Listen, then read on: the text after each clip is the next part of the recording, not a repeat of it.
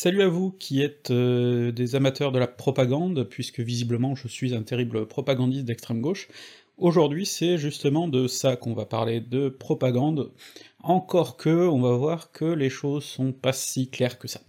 J'ai été très content quand, il y a pas loin d'un an, vous avez beaucoup aimé la vidéo que j'avais faite sur le Titanic et les théories du complot, et je me suis dit que j'allais vous parler d'un autre aspect de ce naufrage qui m'intéresse beaucoup,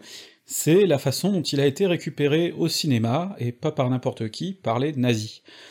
En effet, en 1943, un film, euh, intitulé sobrement Titanic, est sorti, et il avait été tourné à la demande de Joseph Goebbels, qui n'est pas n'importe qui, puisque c'était le monsieur propagande du Troisième Reich. Et donc forcément tout ça pose pas mal de questions. Euh, comment on utilise un drame de ce genre dans le cadre d'une propagande, dans une idéologie d'extrême droite? D'une part, mais aussi est-ce que ce genre de propagande est réellement efficace, par quel biais ça passe, et euh, de façon plus intéressante euh, aussi, je trouve pour nous, quel est l'héritage de ce genre de propagande? Toutes ces questions-là, on va se les poser à travers le cas de, cette histoire, qui est, je trouve, en plus euh, franchement intéressante. Déjà, pour commencer, il faut que je vous indique à quel point le drame du Titanic est un drame qui est lié aussi à l'image animée, puisqu'il survient en 1912, à un moment où le cinéma commence à se développer pas mal,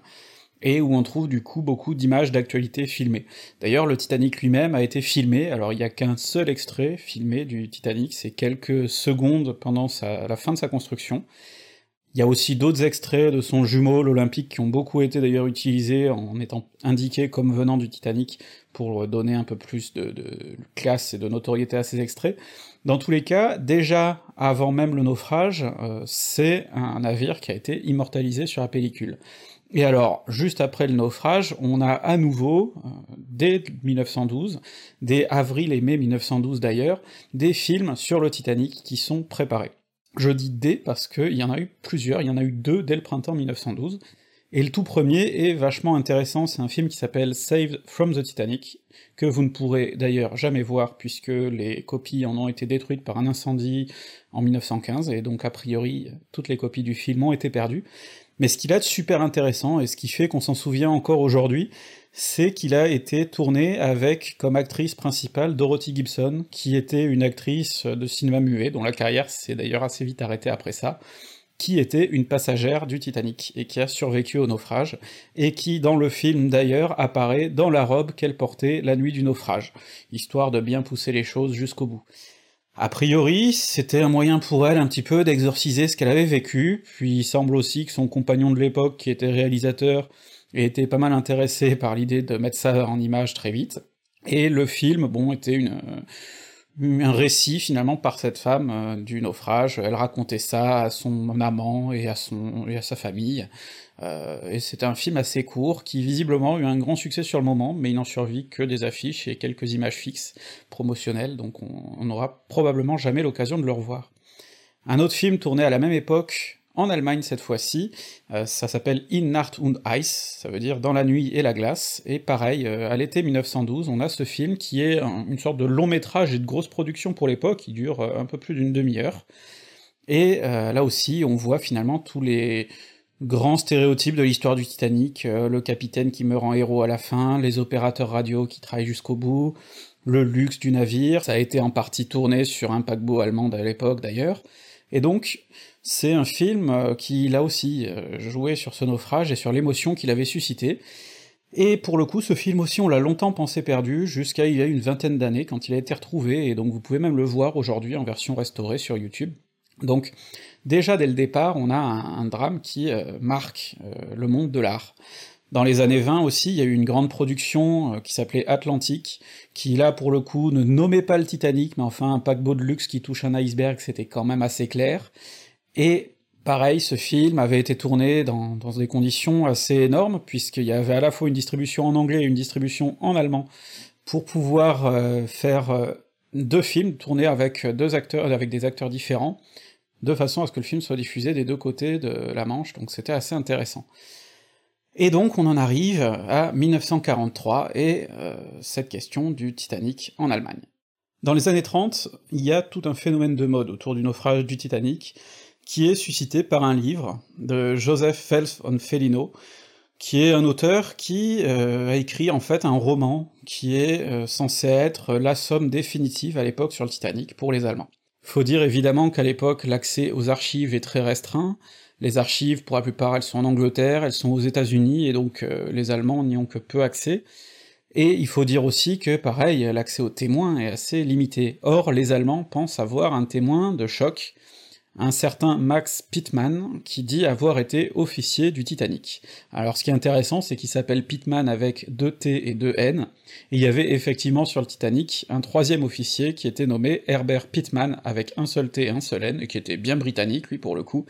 et donc en fait cet Allemand a profité des similitudes entre les deux noms pour monter toute une arnaque, euh, en racontant qu'il était officier du Titanic, et en racontant son histoire authentique. Il préfaçait d'ailleurs le bouquin de Fellino, ce qui montre vraiment qu'il avait réussi à bien faire son coup, et donc ça donnait euh, une caution historique en plus, puisque l'officier du Titanic avait préfacé l'ouvrage, donc euh, c'était tout à fait du bidon, mais ça faisait que dans les années 30, comme ça, il y avait déjà ce courant-là. C'est vrai que l'histoire du Titanic, de toute façon, elle a de quoi être porteuse, parce que c'est euh, l'affrontement entre l'homme et la nature, finalement, la plus belle création technologique de l'humanité qui se mange un glaçon géant, il y a, pas plus belle métaphore du combat entre l'homme et la nature, euh, l'orgueil de l'humanité face à la réalité de la nature, ce genre de choses, donc c'est quelque chose qui, porte beaucoup, et un discours qui porte beaucoup de façon universelle, mais qui dans l'Allemagne nazie avait une résonance particulière. Et donc, au début des années 40, euh, arrive l'idée de faire un film de propagande autour de ça, qui part du livre de Fellino d'ailleurs, ce qui a beaucoup étonné euh, quand on a découvert ça, puisque Fellino vraisemblablement était juif et a très vite arrêté de travailler avec la production, mais on a le premier script qu'il avait préparé et on l'a retrouvé annoté de la main de Goebbels, donc on a vraiment cette, euh, cette filiation entre le livre puis le film, sauf qu'évidemment, le film retravaillé notamment par les propagandistes euh, nazis, avait vraiment une tonalité qui devait être anticapitaliste, et donc dans l'esprit des nazis, anticapitaliste, ça veut dire antisémite. Et ça devait être aussi anti-britannique. Dans ce but, donc, le film a reçu un scénariste, Walter Zernet Ophenius, qui était un fervent nazi, et donc tout a été mis en place pour créer un scénario qui corresponde vraiment aux attentes du ministère de la propagande. Et là, vous pouvez vous demander quel est l'intérêt pour les nazis de faire un film de propagande sur le naufrage du Titanic. Mais pour ça, il faut revenir un petit peu sur le contexte, 1941-1942, euh, c'est un moment où un des principaux ennemis des nazis, c'est le Britannique. On bombarde l'Angleterre à ce moment-là, beaucoup, et les Britanniques posent un souci du point de vue de la propagande de guerre. C'est qu'autant les Polonais, et plus largement tout ce qui est à l'Est, c'est facile de jouer sur les haines ancestrales des Allemands vis-à-vis des Slaves, autant les Français, là aussi, il y a une rivalité qui date, on peut vouloir récupérer l'Alsace-Lorraine, ce genre de choses, autant les Britanniques, les Anglais, c'est quand même un peu plus un peuple frère des Allemands d'ailleurs. Les nazis, au départ, auraient bien aimé que les Anglais fassent la paix rapidement, et pouvoir se tourner vers les Soviétiques. Le souci, c'est que les Anglais continuent à se battre et donc il va falloir fédérer la population contre cet ennemi, qui n'est pas un ennemi aussi héréditaire, on va dire, que les autres. Donc, un film de propagande anti-britannique, ça a un sens. Ça a un sens, et c'est très pratique pour montrer que les Britanniques sont une forme d'ennemi. Or, l'histoire du Titanic, elle a cet intérêt-là que le paquebot est britannique, le paquebot est un symbole, on va dire, du capitalisme britannique et américain, et que ces passagers, par contre, viennent d'un peu partout, et notamment en troisième classe, où vous avez beaucoup de gens qui viennent des pays de l'Axe, euh, même si évidemment à l'époque ce n'était pas l'Axe, c'est-à-dire vous aviez beaucoup d'Allemands, vous aviez beaucoup de gens qui venaient de l'Empire austro-hongrois, vous aviez beaucoup de Bulgares, tous ces gens-là, finalement, même les Scandinaves, on peut réussir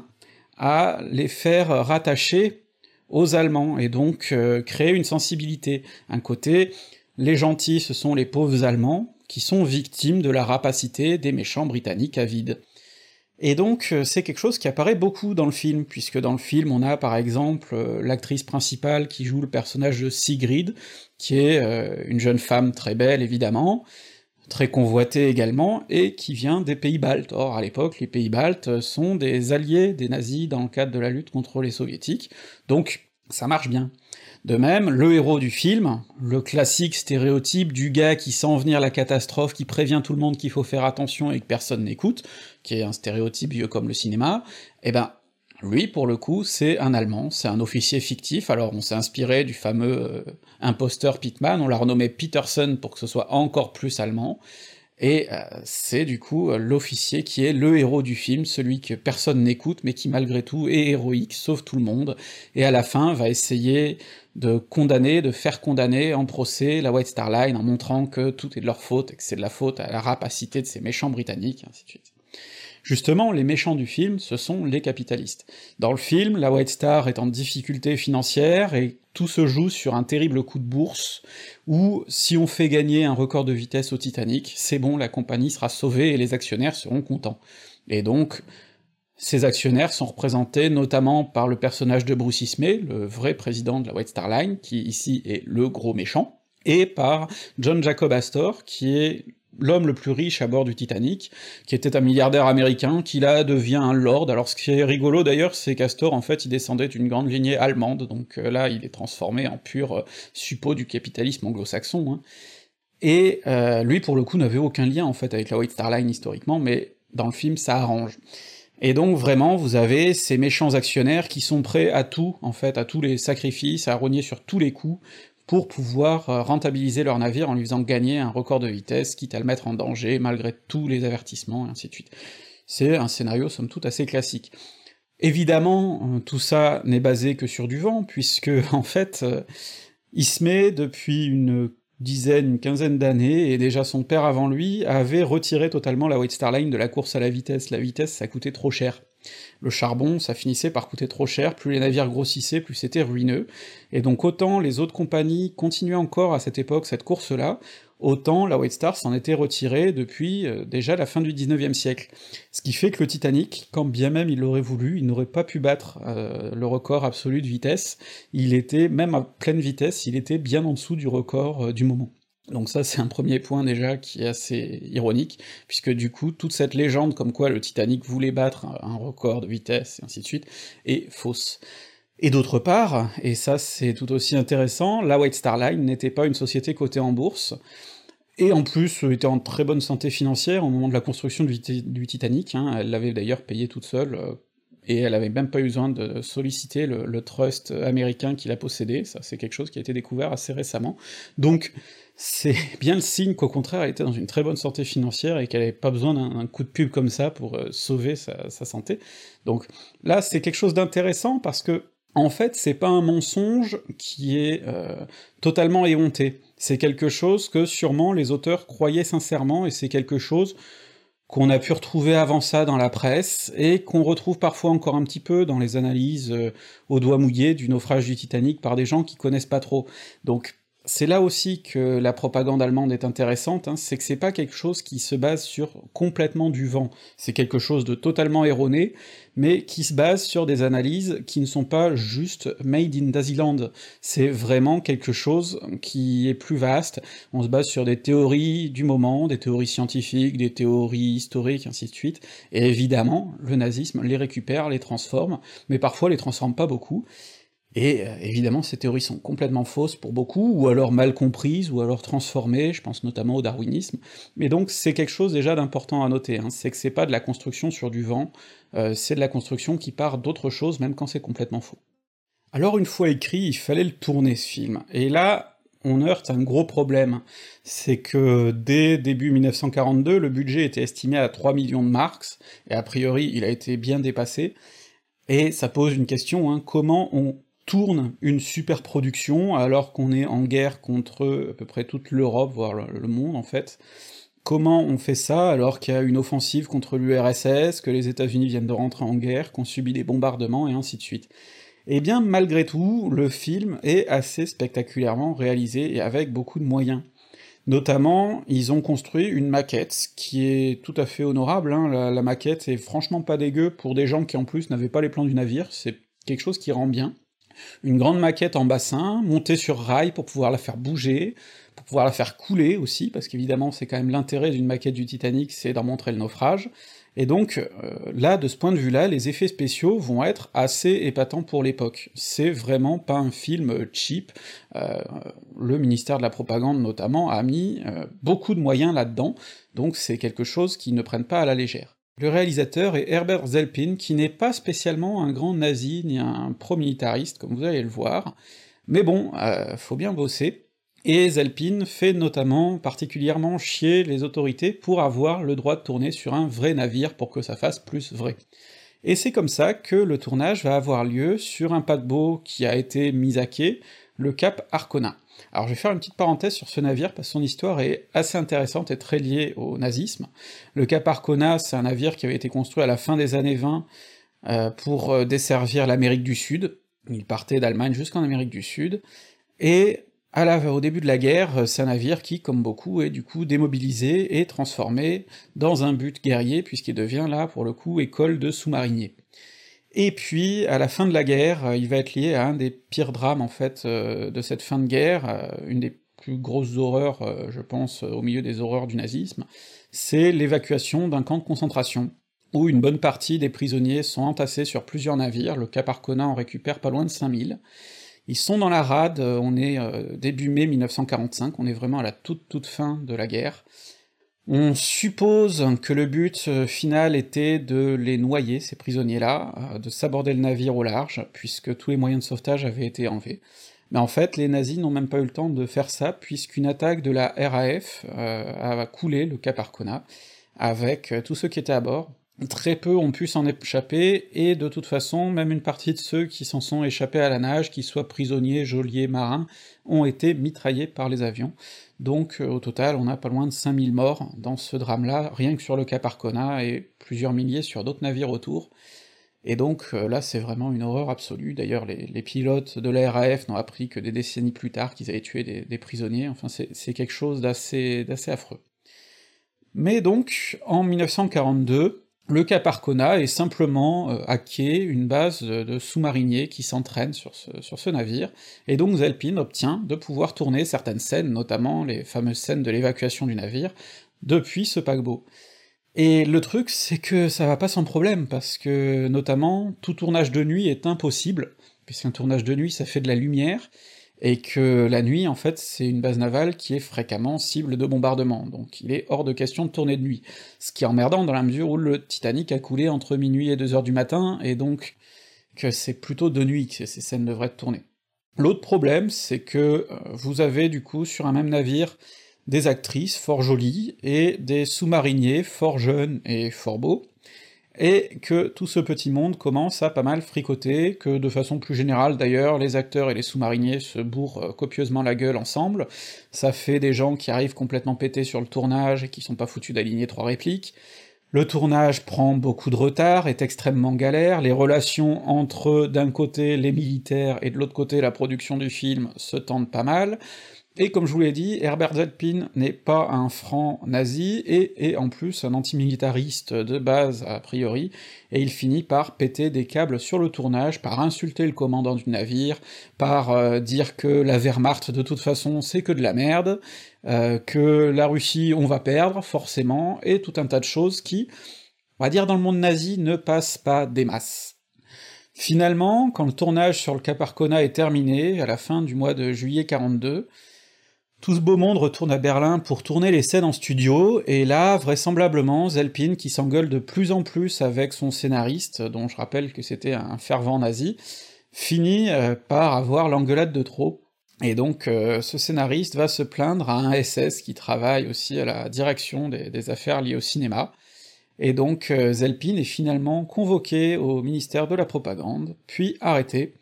et peu de temps après, on le retrouve pendu dans sa cellule avec ses bretelles.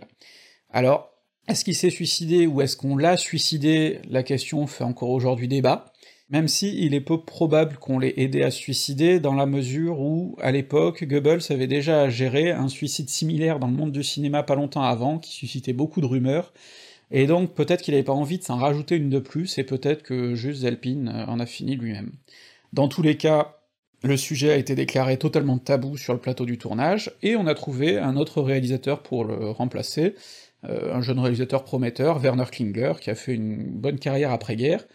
et à qui ça permettait d'éviter d'aller se battre au front, donc c'était pas plus mal. Dans le même genre, hein, le tournage était aussi le fait de pas mal de techniciens français, qui étaient des prisonniers de guerre français en fait, qui se trouvaient travailler dans le monde du cinéma avant-guerre, et qui du coup ont été réquisitionnés, donc vous avez des gens euh, français qui ont participé à ce tournage et qui l'ont raconté ensuite. Finalement, le tournage a été terminé, et Goebbels a pu voir les, premières versions du film, a trouvé les scènes de panique très convaincantes, a trouvé que par contre les acteurs jouaient comme des pieds, mais donc, euh, fin 42, le film était prêt à être euh, diffusé, sauf que le climat avait pas mal changé et que côté diffusion, les choses se sont pas mal compliquées. En effet, en 1943, la sortie du film posait suffisamment de problèmes à Goebbels pour que la première ait lieu non pas en Allemagne, mais à Paris, et finalement le film n'a pas été diffusé dans l'Allemagne nazie. Alors, pourquoi? Les raisons sont assez spéculatives. D'une part, on sait qu'à ce moment-là, le ministère de la Propagande a été bombardé, et que certaines copies du film ont été perdues, donc souvent ça a été l'excuse utilisée pour justifier son absence de diffusion, sauf qu'en fait, il y a eu des diffusions ensuite, il y a eu des diffusions à Paris, donc ça ne suffit pas à justifier ça. Par contre, peut-être surtout que Goebbels n'était pas franchement satisfait par le propos et le message du film. D'une part parce que on est en 1943, les choses commencent à partir un petit peu mal pour l'Allemagne, qui commence à perdre sur un peu tous les terrains, et donc le fait de montrer un Ismé à bord du Titanic, qui est prêt à traverser l'Atlantique à toute vitesse, sans se soucier des risques, quitte à le précipiter contre un bon gros bloc de glace, eh ben ça pourrait passer pour une métaphore pas super subtile d'Hitler euh, faisant foncer l'Allemagne euh, vers le désastre sans trop se soucier des conséquences. Donc c'est probablement une des raisons qui ont joué sur le fait que le film ne soit pas diffusé, d'autant que bon, dans une Allemagne qui subit des bombardements, un film catastrophe, c'est pas forcément le genre de choses que les gens ont envie de voir. Et puis, plus largement, peut-être que le but vraiment propagandiste du film était raté. Le film devait se terminer sur des scènes du procès de la White Star Line, puisque Ismay était sauvé par le brave officier allemand qui voulait qu'il paye pour ses crimes, et le procès se finissait évidemment par l'acquittement d'Ismay, puisque le capitalisme judéo-anglo-saxon s'en sort toujours, et ainsi de suite, et il devait y avoir quelques écrans euh, de texte qui montraient que euh, vraiment euh, les capitalistes étaient affreux, et que plein de braves gens, notamment des Allemands, étaient morts. Le souci, c'est que ce message-là, il est noyé par l'émotion suscitée par le film, c'est-à-dire que dans un film catastrophe, on est du côté de ceux qui risquent de mourir avant tout, et que finalement, les méchants, on s'en fout un petit peu, ce qui compte, c'est surtout le malheur que vivent les pauvres gens. Et donc, plutôt que de créer une situation de nous les gentils contre eux les méchants, ça a créé une empathie générale pour les gens qui étaient sur le navire. Donc peut-être que Goebbels a surtout trouvé que ce film était en fait pas du tout le film de propagande qu'il avait voulu, et donc peut-être que c'est pour cette raison-là que le film n'a pas été diffusé. Ce qui est intéressant, c'est que le film n'a pas été perdu pour autant, puisque les copies ont été récupérées par les vainqueurs, et que dès les années 1950, on a pu voir le film diffusé en Allemagne de l'Est par les soviétiques. Bah oui, là ça tombait bien finalement, parce que dans sa version un petit peu coupée des scènes les, plus outrancières, mais même des, scènes qui font finalement pas une si grande différence par rapport au film d'origine, eh bien, le film casse pas trois pattes à un canard du point de vue de la propagande, et finalement le message s'inscrit bien dans la pensée euh, soviétique de l'époque, pour ce qui est d'être anticapitaliste et anti-britannique, ça marche très bien finalement.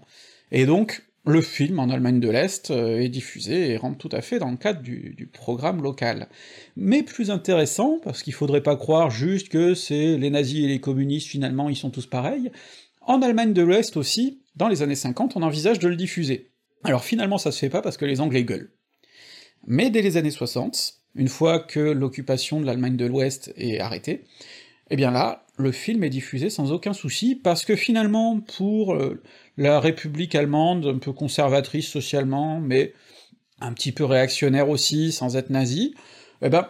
le propos du film, anti-britannique, mais surtout anticapitaliste, mais de l'anticapitalisme un peu bateau, bon bah ça passe aussi finalement.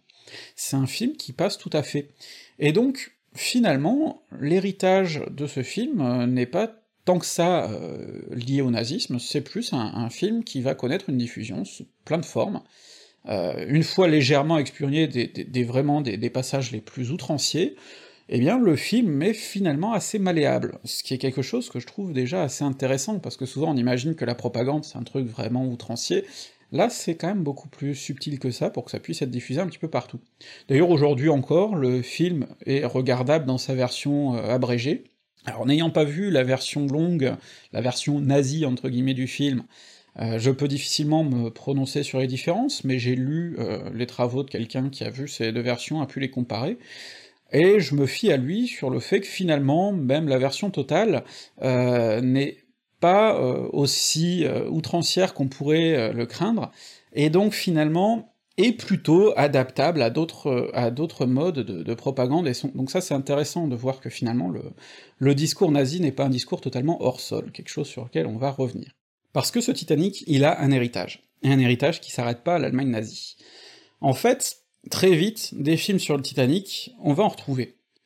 On va en retrouver un, notamment, dix ans plus tard, qui s'appelle lui aussi tout simplement Titanic, et qui est tourné dans l'opposé total de l'Allemagne nazie, c'est-à-dire Hollywood. Et ce qui est intéressant, c'est que du point de vue de la propagande, bon, je sais bien évidemment hein, qu'il y a que les nazis et les communistes qui font de la propagande, mais quand même, celui-là, dans le cadre de l'Amérique assez macartiste, assez conservatrice socialement aussi de l'époque, eh bien, il véhicule un certain nombre de valeurs également. Alors, c'est un film qui a eu l'Oscar du meilleur scénario, et je ne comprends vraiment pas pourquoi, parce que regardez-le, franchement, c'est à mourir de rire et c'est pas volontaire. C'est euh, bon, les effets spéciaux ont très mal vieilli d'une part, mais euh, les dialogues sont parfois tellement caricaturaux que ça a pleuré. Mais ce qui est intéressant, c'est que vous avez là tout un tas, là aussi, de stéréotypes, euh, le couple vieillissant, où euh, la femme a envie de partir parce que bon, le mari est pas super, mais finalement le mari a une mort tellement héroïque et devient tellement bon père dans les dernières secondes de sa vie, que finalement, bon, euh, on a le cœur noué, et on se dit que peut-être que finalement, ils auraient pu avoir une belle vie ensemble, et la femme est très triste, parce que bon, ça rachète toutes les violences passées. Vous avez euh, le prêtre alcoolique qui est renié par le Vatican, mais bon, à la fin, pareil, il sacrifie sa vie pour l'amour de Dieu, et donc euh, ça rachète tout le reste, et ainsi de suite. Il y a, beaucoup cette morale à deux balles, à la fois religieuse, conservatrice sur la famille, ainsi de suite, c'est très intéressant à voir aussi. Plus intéressant est le film qui sort en 1958, cinq ans après, cette fois-ci au Royaume-Uni, qui est adapté d'un des bouquins de référence à l'époque sur le naufrage du Titanic, La nuit du Titanic, par Walter Lord, qui est un historien qui avait recueilli beaucoup de témoignages, et là pour le coup, pour la plupart des vrais, même s'il s'est fait avoir par quelques imposteurs. Et ce livre a été adapté très vite au cinéma, parce qu'il avait beaucoup plu, et donc là pour le coup, il y avait vraiment envie de faire quelque chose de très historique, on avait reconstitué certains décors à partir des plans, on avait un officier survivant, un vrai cette fois-ci, qui avait témoigné, qui avait apporté son conseil, il y a un passager rescapé qui s'est pointé sur le tournage du haut de ses 70 ans et qui a essayé de s'incruster sur le plateau en disant qu'il voulait couler avec le Titanic une deuxième fois, ça avait l'air d'être un sacré déconneur. Enfin bref, il y avait déjà beaucoup plus de sérieux. Et ben dans ce film-là, figurez-vous qu'il y a quelques plans qui viennent d'où? Du film des nazis.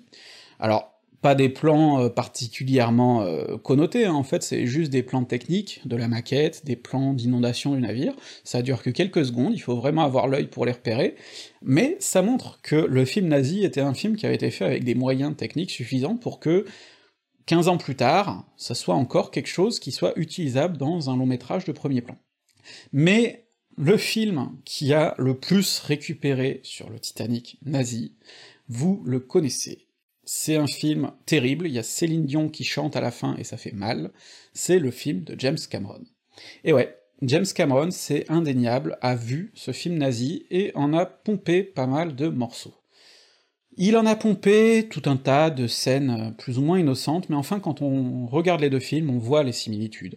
Il y a toute une sous-intrigue avec une histoire de collier qui est volé, puis ensuite c'est pas la bonne personne qui est accusée du vol, un diamant bleu, ça c'est quelque chose qu'on retrouve dans les deux films par exemple. Un passager qui est piégé, qui qui voit l'eau monter et que quelqu'un libère avec une hache, c'est un truc qu'on retrouve dans les deux films. Une héroïne qui est amoureuse d'un homme, mais qui doit en épouser un autre parce que ses parents le veulent, c'est un truc qu'on retrouve dans les deux films l'héroïne qui finalement embarque dans un canot en regardant l'homme qu'elle aime, qui lui ne part pas, c'est un truc qu'on retrouve dans les deux films, et on pourrait comme ça euh, enchaîné, il y a pas mal de choses qui sont communes, et il y a une inspiration qui est assez nette, à la fois dans le scénario, dans certains aspects en tout cas du scénario, et dans la mise en scène, mais aussi dans une certaine vision politique. Sans l'antisémitisme évidemment de la part de James Cameron, mais James Cameron est convaincu que son film Titanic est un film presque communiste, hein, ce sont ses propres mots, puisque bon ben dans le Titanic il y a des classes sociales et qu'elles se battent pour survivre, donc c'est la lutte des classes. Alors j'ai fait tout un article d'ailleurs, hein, pour revenir sur cette notion de Titanic et lutte des classes, parce que ça avait beaucoup fait marrer le monde diplomatique, euh, parce qu'effectivement, hein, le communisme euh, vu par James Cameron, c'est un peu euh, Karl Marx relu par Casimir, quoi, c'est vraiment... c'est vraiment très basique, c'est les riches ils sont méchants alors que les pauvres ils ont bon cœur et ils savent bien s'amuser alors que les riches ils passent leur temps à péter plus haut que leur cul et vraiment on se fait chier chez eux.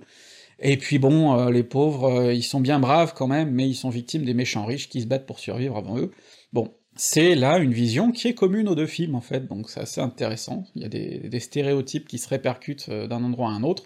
et la réalité est souvent beaucoup plus subtile que ça, et les messages politiques du naufrage du Titanic sont du coup beaucoup plus subtils que ça, et là encore je vous renvoie à l'article dont je viens de parler. Et puis, il y a le personnage de Bruce Ismay qui, dans euh, le film de James Cameron, est un imbécile pédant, un connard, qui veut battre un record, et ainsi de suite. Et donc tout ça, là aussi, est très forcé, et on retrouve finalement beaucoup euh, de, ce qui était dans, dans, le film nazi, même si le trait n'est pas forcé dans le même sens, et même si l'ensemble est débarrassé évidemment de sa portée antisémite. Ce que ça entend finalement, c'est quand même que c'est pas pour rien que le Titanic de 43 a pu être réutilisé en Allemagne de l'Est et en Allemagne de l'Ouest, parce que son anticapitalisme, finalement, c'est de l'anticapitalisme gentillé. C'est de l'anticapitalisme qui peut satisfaire un petit peu tout le monde, hein, de Mélenchon à Asselineau, si on veut aller sur le, l'échiquier politique français d'actuellement. Parce que c'est un anticapitalisme qui finalement qui consiste à juste dire que les riches sont méchants, et puis que, que voilà, quoi. Donc, on ne cherche pas à critiquer le système, hein, évidemment. Les nazis, jamais ils vont réfléchir en termes de système. Il vaut mieux juste dire que c'est de la faute aux juifs et aux américains, aux anglais, ainsi de suite.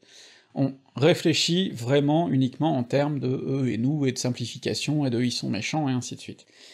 Et ça, je trouve ça intéressant, euh, de voir à quel point euh, ça dépasse les idéologies, ce genre de choses. Parce que c'est là aussi qu'on voit que, ben, quand aujourd'hui, par exemple, vous avez plein d'anticapitalistes,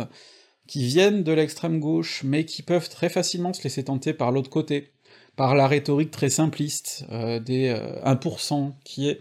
parfois un petit peu dangereuse là aussi, parce qu'elle peut impliquer, parce qu'elle empêche de comprendre des réalités du fonctionnement du capitalisme. Hein. Le capitalisme, c'est pas juste les 1%, c'est le fait que même si vous êtes petit patron de PME, vous avez un rapport de domination avec vos employés, même si vous faites pas partie des 1%. Bon, il y a quand même des choses où il faut creuser un peu plus que ces analyses simplistes qui arrangent plutôt, on va dire, l'extrême droite quand même en général. Euh, et puis, ben, vous avez tous ces gens pour qui le capitalisme, c'est avant tout Rothschild, Soros, bref, bizarrement, allez savoir pourquoi, les noms qui sortent tout de suite, c'est des juifs. Vous avez des choses comme ça. Ou alors on va représenter le capitaliste euh, avec les doigts crochus, parce que pourquoi pas, sans prendre conscience que ça renvoie à toute une iconographie qui est quand même très connotée. Donc, je pense que ce film, c'est aussi un avertissement à souvenir que euh, les nazis, ils étaient pas totalement hors sol, que, comme l'a très bien montré notamment Johan Chapoutot, quand on lit son livre, hein, quand on se contente pas juste de l'insulter sur Twitter, euh, comme le fait Vincent Cespedes, le, philosophe de mes deux, euh, Bon bah ouais, Chapoutot il montre par exemple que le nazisme il s'inspire pas que juste de théories raciales allemandes, mais qui va prendre aussi dans le colonialisme euh, d'autres pays, qui va prendre dans les ségrégations aux États-Unis, qui va prendre aussi dans le darwinisme, notamment dans le darwinisme social, qui est un dévoiement de la théorie de l'évolution qui est assez évident, mais qu'on continue à retrouver aujourd'hui. Il va prendre finalement dans plein de choses, et donc, euh, bah, quand aujourd'hui certains remettent l'eugénisme en scène avec plein de bons sentiments, par exemple, bah c'est le même genre de choses, hein. il faut faire attention. Les nazis ne sont pas les seuls à avoir eu ce genre d'idées, même s'ils les ont poussés plus loin. Donc, ça appelle déjà, je pense, ce film à cette méfiance-là, c'est que si vous le regardez, vous verrez que la propagande nazie, du coup, ce n'est pas euh, de la propagande qui est forcément caricaturale euh, au niveau d'un film comme Le Juif Sus, ça peut être des choses beaucoup plus euh, subtiles, beaucoup plus habiles, et que finalement, ce que montrent les historiens de la propagande aussi, c'est que la propagande, ça marche avant tout sur des gens qui sont déjà malléables dans ce sens-là. C'est-à-dire que globalement, si vous êtes d'extrême gauche, féministe, euh, antiraciste, vous pouvez regarder 24 heures de suite d'Éric Zemmour, vous sortirez pas en pensant comme Éric Zemmour. Au contraire, vous aurez été encore plus énervé par lui.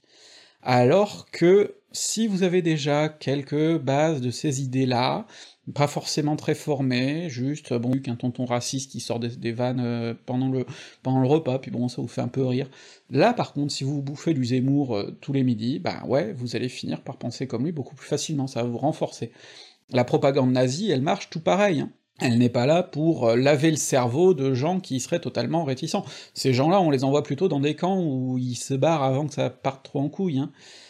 La propagande, vraiment, le but, c'est plutôt de convaincre des gens qui, par leur milieu, par leur famille, par tout un tas de choses, par leur éducation aussi, sont déjà susceptibles d'adhérer à ces principes. Les gens qui y seront opposés, on les convaincra pas par la propagande. Donc dans le cas du Titanic de 1943, en fait, on pourrait même se demander si c'est vraiment tant que ça un film de propagande. Alors oui, dans la mesure où le ministère de la propagande a beaucoup misé dedans, mais misé dedans pour ne pas le diffuser, donc euh, c'est bien dans le sens qu'il ne touche pas tout à fait son but. Par contre, on pourrait parler ici de film à message. Mais en fait, c'est super con de parler de film à message parce que euh, même euh, Petit ours brun ne veut pas prêter ses jouets, il y a un message dedans. Il y a le message que si tu veux pas prêter tes jouets, t'es un putain de connard et que tu vas finir tout seul et que c'est vachement plus rigolo de prêter tes jouets. Bon, si même dans là-dedans il y a, un message, c'est qu'il y a un message partout. Et c'est pour ça que les trous du cul qui gueulent que Hollywood se politise, euh, devient social justice warrior et patati et patata, euh, et qui regrettent le bon vieux temps où les jeux vidéo et les films étaient apolitiques, euh, bah, c'est justement des trous du cul qui n'ont rien compris. En fait, l'art est toujours politique, même quand les créateurs n'ont pas la conscience d'ailleurs d'être politique. C'est juste que dans ce cas-là, bah, ils soutiennent un système dominant sans trop réfléchir, en fait, et qui se posent même pas la question. Mais donc, dans tous les cas, on a ici, je pense, euh, un film, que vous pouvez voir d'ailleurs sur YouTube, qui n'a pas forcément autant cette connotation qu'on pourrait penser, et je pense que c'est ce qui le rend encore plus pernicieux, et c'est ce qui doit donc nous servir d'avertissement. C'est que euh, les idéologies néfastes, elles arrivent pas toujours avec des gros sabots. Quand elles arrivent avec des gros sabots, on les voit de loin et on s'en méfie. Là où elles sont beaucoup plus dangereuses, c'est quand elles arrivent par la petite porte, euh, quand elles arrivent en prenant beaucoup plus appui sur des choses sur lesquelles on est d'accord, parce que finalement l'histoire du Titanic, euh, le fait qu'il y a beaucoup plus de pauvres que de riches qui sont morts, c'est vrai. Et donc dire que tout ça c'est de la faute des riches qui étaient méchants et égoïstes, ah, c'est un pas qui est facile à franchir si on creuse pas le dossier à fond. Et le souci, c'est que c'est un truc sur lequel on n'a pas besoin d'être nazi pour tomber d'accord. Mais une fois qu'on est tombé d'accord là-dessus, le fait de dire tout ça c'est de la faute au capitalisme britannique, et donc euh, les Britanniques euh, c'est des méchants, c'est juste l'étape suivante, sur laquelle il est de plus en plus facile ensuite d'avancer une fois que vous avez été préparé. Et puis bah là à dire que de toute façon, entre les Britanniques et les Juifs, euh, c'est tout pareil, bah là aussi, il hein, n'y a plus qu'un pas à franchir, et puis vu que vous avez été préparé par les précédents, ça va beaucoup plus facilement. Donc je crois que c'est quelque chose auquel il faut faire attention. La propagande, c'est pas forcément quelque chose de gros qui fait rigoler, c'est pas forcément les affiches soviétiques euh, super kitsch qu'on voit dans nos manuels scolaires, ça peut être des choses beaucoup plus subtiles, des choses beaucoup plus réutilisables, avec d'autres objectifs, et en témoigne le fait que, ben, comme je vous l'ai dit, hein, un film nazi peut être réutilisé en Allemagne de l'Est et en Allemagne de l'Ouest, deux endroits qui sont théoriquement totalement opposés du point de vue de l'idéologie, et de chaque côté rencontrer un certain succès et parler à des gens pour des raisons différentes. Donc, la propagande, elle n'est pas forcément sous les formes que vous imaginez. Il faut s'en méfier sous toutes ses formes, et moins elle est grosse, plus elle peut être dangereuse, je crois que c'est une conclusion importante. Sur ce, je vous laisse, et j'espère aussi, du coup, que vous aurez bien compris que c'est pas parce que un film, ou plus largement un discours, se dit anticapitaliste, qu'il a pour autant des intentions louables, et que c'est une chose d'être anticapitaliste, euh, encore faut-il l'être de façon intelligente. Et c'est aussi un des buts de cette chaîne, euh, que de vous fournir des discours qui soient un peu plus nuancés que euh, l'anticapitalisme primaire, parce que devenir anticapitaliste secondaire, c'est quand même vachement mieux.